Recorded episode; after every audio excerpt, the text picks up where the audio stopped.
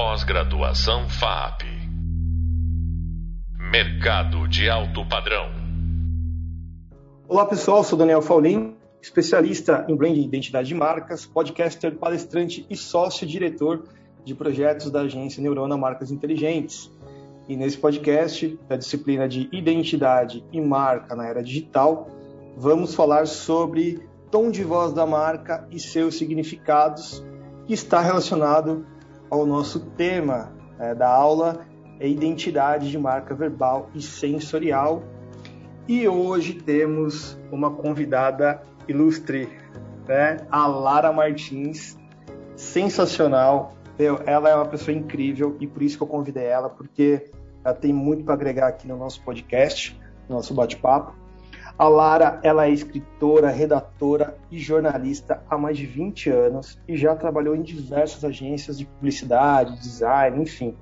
Ela ainda é, trabalha aqui também com a Neurona, enfim, ela tem uma experiência incrível e teve a oportunidade também de, de, trabalhar grandes marcas, né, como Nike, Unilever, Ambev, Heineken, Natura, entre outras aí do mercado muito conhecidas. Lara, seja muito bem-vinda ao nosso podcast. Oi, Daniel. Oi, todo mundo. Obrigada. Obrigada da oportunidade de falar um pouquinho aqui desse assunto que é tão bom, tão excitante para mim. Assim, eu gosto muito desse universo. Isso aí. E antes de começar com a primeira pergunta, né, no nosso hub visual e a gente vai se aprofundar também no hub leitura, é, eu queria trazer aqui qual que é a importância né, de uma marca ter realmente seu tom de voz alinhado com a estratégia, com o propósito dela, e o que, que isso significa na prática, né, no dia a dia dessas marcas. E por isso que eu trouxe a Lara aqui, porque ela é expert nesse assunto. E aí, Lara, eu queria já começar com a primeira pergunta, né? É, mostrar aqui para a gente um pouco da sua trajetória, né? De qual que é essa importância desse tom de voz para uma marca, né? O que, que realmente ele entrega ali cria conexão com os públicos e é um diferencial para quem investe isso, né? É, então, na verdade, eu queria até um pouquinho antes de falar do, da importância, só um, um geralzão, desse, que afinal de contas, o que é né, o, o tom de voz, uh, que todo mundo sabe, mas eu acho que isso me ajuda a trazer a importância, né? A gente, eu gosto sempre de comparar o tom de voz. Imagina que cada país tem um idioma, cada região tem um sotaque, cada família tem suas expressões e seu jeito de falar, é, identidades, signos e formas que ajudam a, a, a, a, criar identidade e a conectar aquele determinado grupo, né? E é uma maneira única de se distinguir, destacar cultura, pensamentos, jeito de ser. Então, e numa marca isso se traduz pelo tom de voz, né? O idioma, o sotaque, as expressões de uma marca é o tom de voz, né? E é por isso, e aí eu chego na importância que você perguntou, a importância é justamente essa, justamente por ter esse símbolo, ela ajuda a criar identidade, a se diferenciar, a se conectar com o público, com quem está falando, ajuda a transmitir de uma maneira mais forte, impactante, verdadeira a sua mensagem, de uma maneira correta também, né? Para ser bem objetiva a, a mensagem que ela quer transmitir. Então é uma importância na construção realmente da marca, no seu contato, na comunicação é, é, e na, nas, nas, relações diárias, enfim, essa é a importância de uma maneira geral. Ô Lara, é muito legal isso, porque muitas vezes para a gente chega projetos muito com caráter muito mais visual do que verbal, a princípio, né? Então eu vejo, ah, eu preciso trocar minha marca, preciso fazer um redesign do meu logo, da minha identidade, por aí vai. E aí eu trago aqui, assim, mas a marca ela é feita do quê? Visual, verbal e sensorial. Que é isso que eu trago, porque aí você fecha tudo, né? Então, é, é muito legal você trazer isso, porque é, é um complementa o outro, né? E isso traz essa personalidade que a marca tem, né? Exatamente, até trazendo a personalidade, uma, uma pessoa, se a gente enxerga a marca como uma pessoa, né, quer falar da personalidade, a voz, o tom de voz, o jeito dela falar, isso contribui a formar essa imagem, essa personalidade, né? Então é isso, ela não é só a, a cara dela, ela só não é o logo, só não é o visual, é também a forma como ela se expressa, a forma como ela se, se coloca no mundo, como ela se faz ser ouvida no mundo. Então, sem dúvida, se a gente quer pensar a marca como uma personalidade, é, sem sombra de dúvida, as palavras, sua mensagem e sua voz fazem toda a diferença e complementam, né? Na verdade, complementam com, a, com o visual, não, tem, não é independente isso, não, né? É, são coisas que se, que se conectam até porque tanto a imagem quanto a palavra vão né, tanto tom de, de voz, vão traduzir justamente a essência da marca, a verdade da marca, a estratégia da marca, a mensagem. Então, sem dúvida nenhuma, que estão conectados no fim das contas, né? Porque está tudo conectado a essa essência da marca. Muito bom. E aí, Lara, eu queria que você trouxesse para gente um pouco da sua experiência aqui, contasse para gente algum case, né, algum tom de voz que você criou que merece um destaque, que vai trazer um pouco mais de, de luz a tudo isso que a gente falou agora. É, eu gosto muito de. Eu, eu vou falando em experiência, eu tive, faço, é, tem algumas uh, alguns cases particulares meus para falar, mas eu acho que para gente, por conta do tempo, eu gosto é, e, e para conectar todo mundo que está ouvindo, eu acho que é sempre legal trazer mar, cases que todo mundo conhece. Tem três que eu gosto muito, que é, não são meus, mas que são três cases de sucesso, assim, que eu acho que, na minha visão, são de sucesso, né? E, mas acredito para o mercado também. Uh, e que eu gosto de trazer como exemplo, apesar de não serem meus, mas que eu acho que de conecta de uma forma imediata.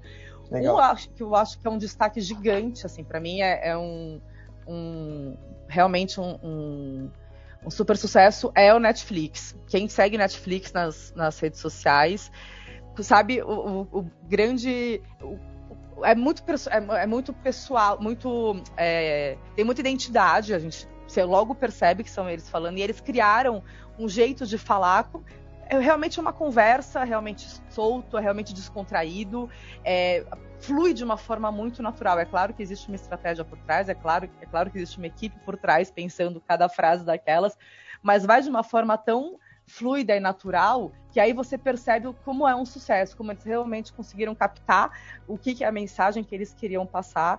Uh, e afinal de contas, é uma uma marca de entretenimento e eles conseguem transmitir isso na forma de falar, não tem outra forma de interpretar isso.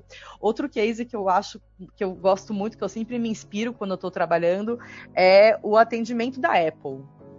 Porque uh, eu não sei se muitas pessoas aqui já ligaram para a Apple, ligaram literalmente, de ligar para pedir um suporte, que Sim. além de eles atenderem de cara, eles estão sempre dispostos e sempre muito, muito educados e solícitos. Isso é parte de, uma, de um treinamento e que é parte do tom de voz e que isso ajuda, porque imagina que você está ligando para um atendimento técnico, você já está tenso, irritado, você já, você já está ligando para falar de TI, um assunto que provavelmente você está com o computador pifando na sua frente, então tem uma série de coisas ruins, assunto técnico que você provavelmente não entende, e atende um cara do outro lado, super legal, tranquilo, falando como se fosse um amigo teu, te tranquilizando, falando palavras fáceis, te ajudando. Então, ó, calma, vamos lá, tô com você, vamos resolver isso.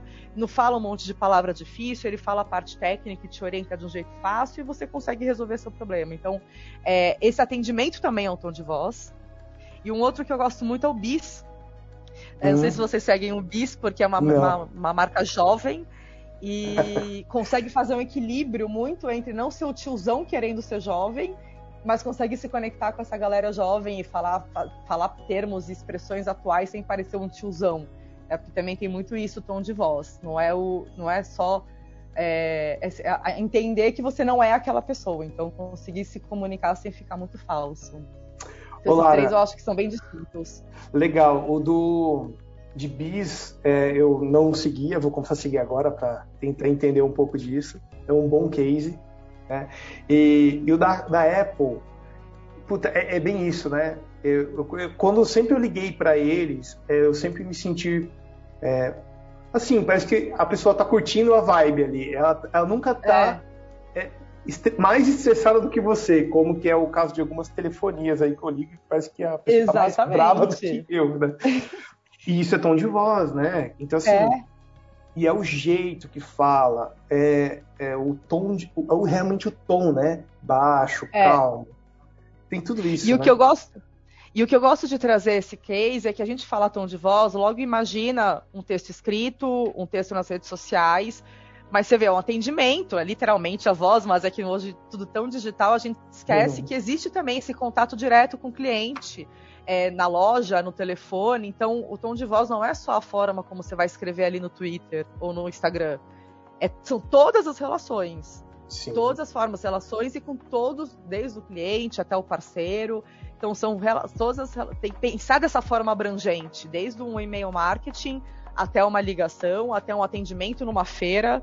É, tudo isso envolve o, o, trabalho de tom de voz e a gente pensa em todos, todos esses pontos de contato de relação quando pensa em tom de voz.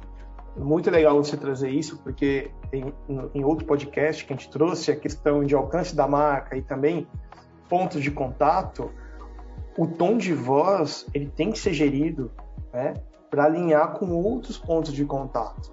Então, se a minha marca ela é mais dinâmica, jovem, descontraída, tudo tem que estar muito bem alinhado. E é isso que eu trouxe no outro podcast. Então, é.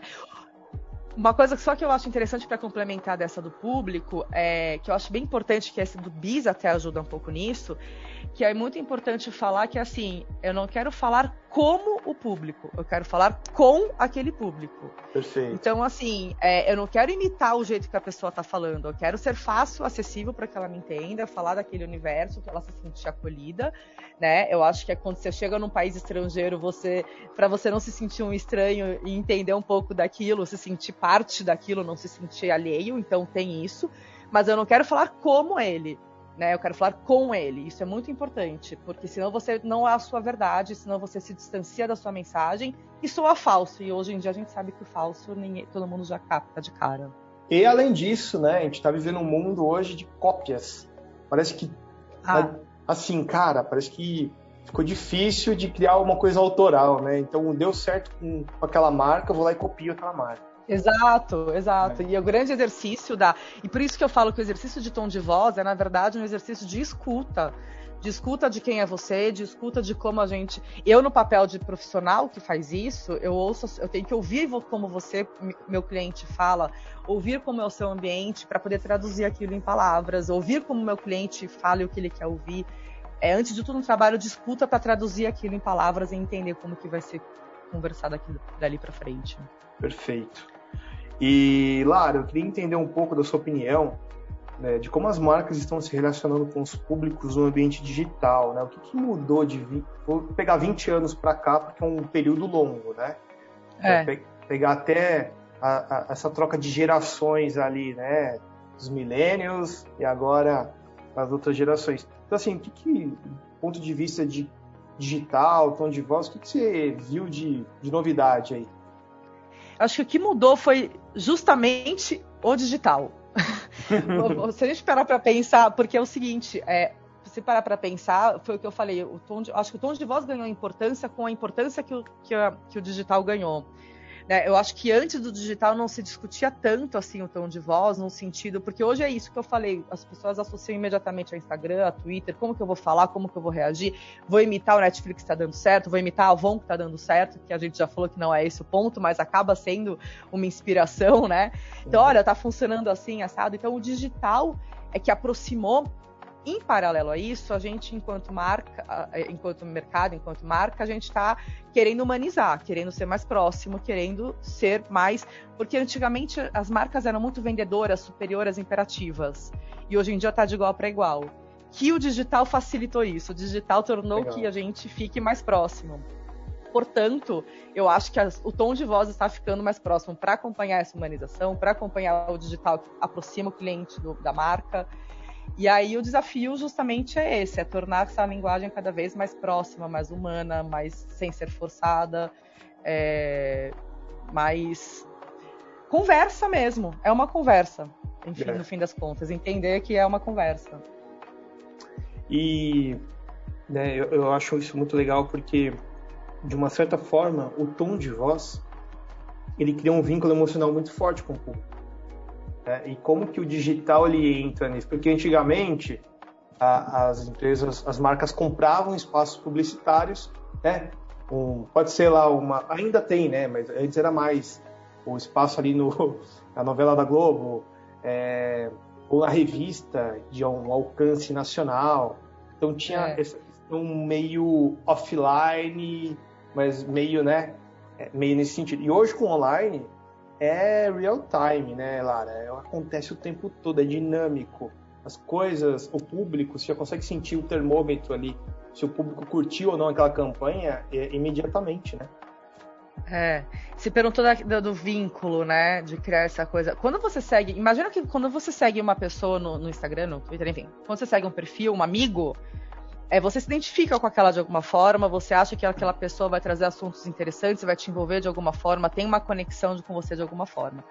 Quando a pessoa escolhe é, seguir uma marca, às vezes tem um intuito totalmente comercial ali, mas se para ela continuar seguindo, ela tem que também fazer parte daquele universo e tem que então se identificar, tem que fazer, tem que trazer um conteúdo que a pessoa se conecte, tem que ter esse envolvimento, tem que falar a mesma língua, é, porque senão a pessoa vai deixar de seguir para fazer parte daquilo, se a pessoa escolheu seguir, escolheu ter aquilo no seu círculo de relações, tem que ter um sentido, tem que ter um porquê, tem que ter um acolhimento, tem que ter uma conexão. É, senão ela vai deixar, senão ela concluiu o acordo comercial que ela tinha, comprou a blusa que ela queria e no dia seguinte vai deixar de seguir. Então, para ela continuar seguindo, porque é isso, a gente, quem a gente escolhe seguir na vida pessoal acaba, acho que eu tenho, tenho os mesmos critérios para deixar de seguir. Tem que ter um propósito de estar tá ali, tem, tem, tem que agregar de alguma forma, tem que agregar e integrar de alguma forma, tem que estar integrado ali naquele seu ambiente.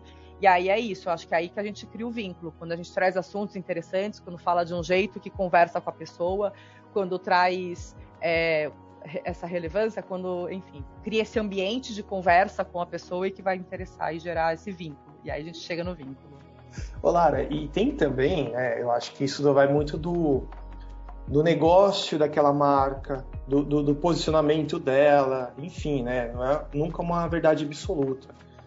Mas eu vejo que às vezes a marca ela quer ser muito legalzona, ela quer ter um tom de voz muito descolado, mas talvez o mercado dela não é assim, ou ela mesma não é assim. Então, eu acho que isso também, é, trazendo a questão do vínculo, né? Não é, é, é igual uma pessoa realmente. Não é só porque o ambiente é descolado, você todo descoladão também. Não, minha Exato. essência não é essa, né? Então, eu acho que tem marcas super legais. A gente, a gente tende a trazer, né, a Netflix, essas marcas aí que traz esse negócio mais descontraído. Mas tem muitas marcas também que são não tem tanto esse, essa coisa cool e é incrível, né? Então, e aí que entra o nosso papel, né? Que é justamente lapidar e mostrar, olha, tudo bem, você quer ser descontraído, você pode ser descontraído. Você quer ser mais solto, eu entendo que você está num ambiente jovem, você pode ser um ambiente jovem, mas é aí que, que entra o nosso trabalho. Lapidar Sim. e mostrar como é isso na prática. Então tá, olha, você está num ambiente descontraído, você não precisa falar gíria e falar as expressões de, de uma molecada que não é o seu ambiente, não é sua, sua verdade você quer, você tá, é, você vai falar assim, mas tem limite, calma, não precisa ser tão assim, fazer piadinha o tempo todo. Você pode fazer, você pode ser ter graça, mas não precisa ser, você pode ter um bom humor, mas não precisa ser um engraçadão. Então acho que é aí que a gente vai colocando os limites, que são os tais dos, dos endontes do tom de voz, e vai mostrando na prática como se aquilo que a pessoa quer ser, como se portar naquele ambiente, sem ser forçado e sem deixar a sua essência de, de lado. Muito e aí é o nosso papel chega aí, porque se a pessoa não sabe também muito como isso tende, senão a pessoa tende a ir seguindo o, o amiguinho do lado, como você acabou de falar. Então o nosso é. papel é justamente trazer essas diretrizes. Exatamente. E vira. É, é, isso fica muito mais legal. Quando eu, eu entendo quem eu sou, para quem eu estou entregando. Né? Eu, eu consigo criar, é, trazer essa verdade que você comentou é. agora há pouco. Né? E, e Lara, para a gente finalizar aqui, eu tenho uma pergunta que, que assim, o papo tá muito bom, eu acho que é, tem muita coisa boa para falar sobre tom de voz, mas o, eu queria trazer aqui para quem está escutando a gente, na sua opinião, qual é o desafio das marcas para o futuro, né? Do ponto de vista de identidade verbal como um todo. O que você tem a dizer acho sobre o futuro? Eu acho que o desafio é o que a gente já tem hoje, por, na verdade, tudo isso que a gente discutiu agora. É justamente o desafio é a capacidade de se ouvir e se desconectar daquela ideia antiga de que marca tinha que ser imperativa, vendedora e, e, e superiora. E essa, essa construção que a gente vem fazendo de uns anos para cá, de igual para igual, de conversa, entender cada vez mais com quem está falando, esse trabalho de escuta que eu estou dizendo, escuta de mundo, escuta de, pessoa, de público, entender mais qual é o seu papel naquele ambiente, esse papel de, de conseguir se integrar cada vez mais e não simplesmente chegar e impor alguma coisa e, pegar, entender qual é o seu espaço e a sua forma de se posicionar naquele espaço. Então, acho que essa, essa construção que vem sendo feita de uma conversa de igual para igual, de humanização e de, e de toda esse, essa conversa que a gente teve é muito atual. Não é, não é de hoje, começou já faz algum tempinho, é muito atual e eu acho que ela segue porque essa é uma tendência de mundo quando a gente fala em ter conversas e trocas e, e, e palavras de uma forma geral. Muito bom, muito bom. Bom, queria agradecer demais aí pela sua participação. Pô, foi, foi incrível, né? Acho que pode falar. Não, eu agradecer demais. É, é um assunto que realmente vai me empolgando. A gente poderia ficar horas aqui falando. Espero ter contribuído e eu agradeço demais esse espaço para poder trazer um pouquinho da meu conhecimento, da minha visão. É isso aí.